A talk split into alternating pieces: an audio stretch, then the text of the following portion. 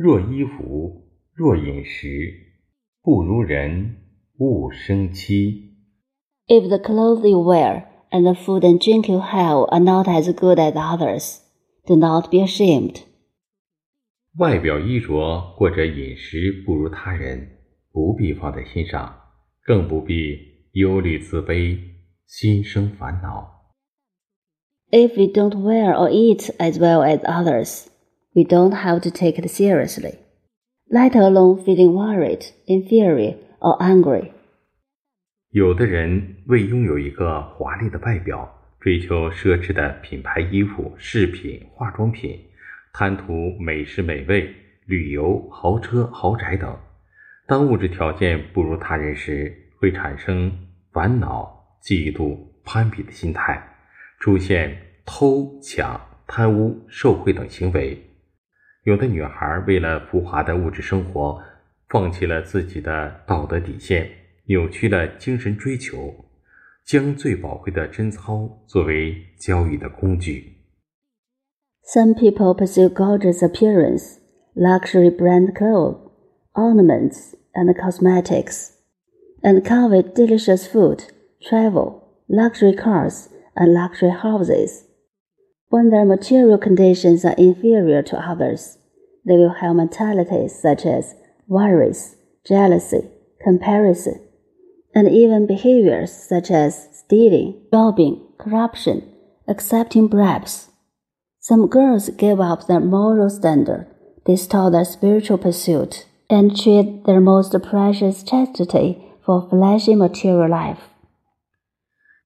衣服，外在华丽的衣服和奢华的物质，也可理解为内在的道德和高尚的情操。饮食。美食美味也可理解为精神信仰和价值观。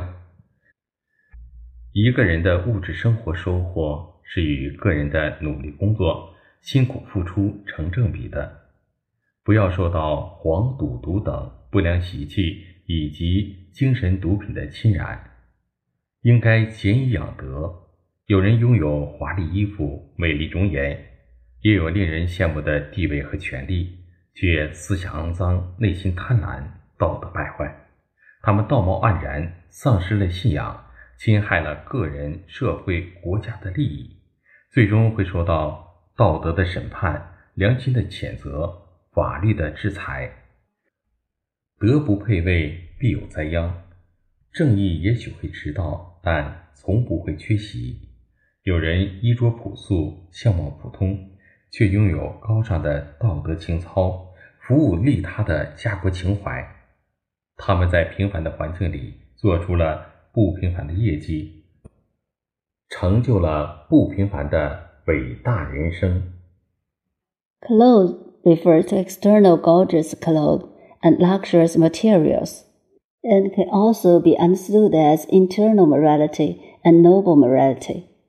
Food refers to delicious food and can also be understood as spiritual beliefs and values. The gain of the person's material life is directly proportional to his or her hard work. Don't be affected by bad habits such as pornography, gambling, and drugs, but cultivate our morality by frugality.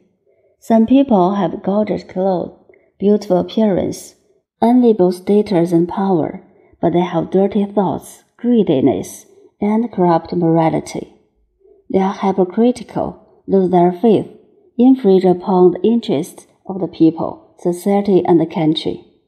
They will eventually be judged by morality, condemned by conscience, and published by law. If a person's morality is inferior to his position, the person is bound to have disasters. Justice may be late, but it will never be absent. Some people wear simply and look ordinary, but they have noble morality, altruism, and patriotism. In an ordinary environment, they have made extraordinary achievements and achieved extraordinary great life. 《弟子规》真言： 廉不言贫，勤不言苦，遵其所闻，行其所知。 Precepts of 弟子规 People who are truly uncorrupted never talk about their poor life.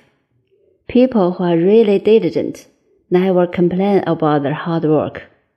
They listen to what the people say and strive to practice theories.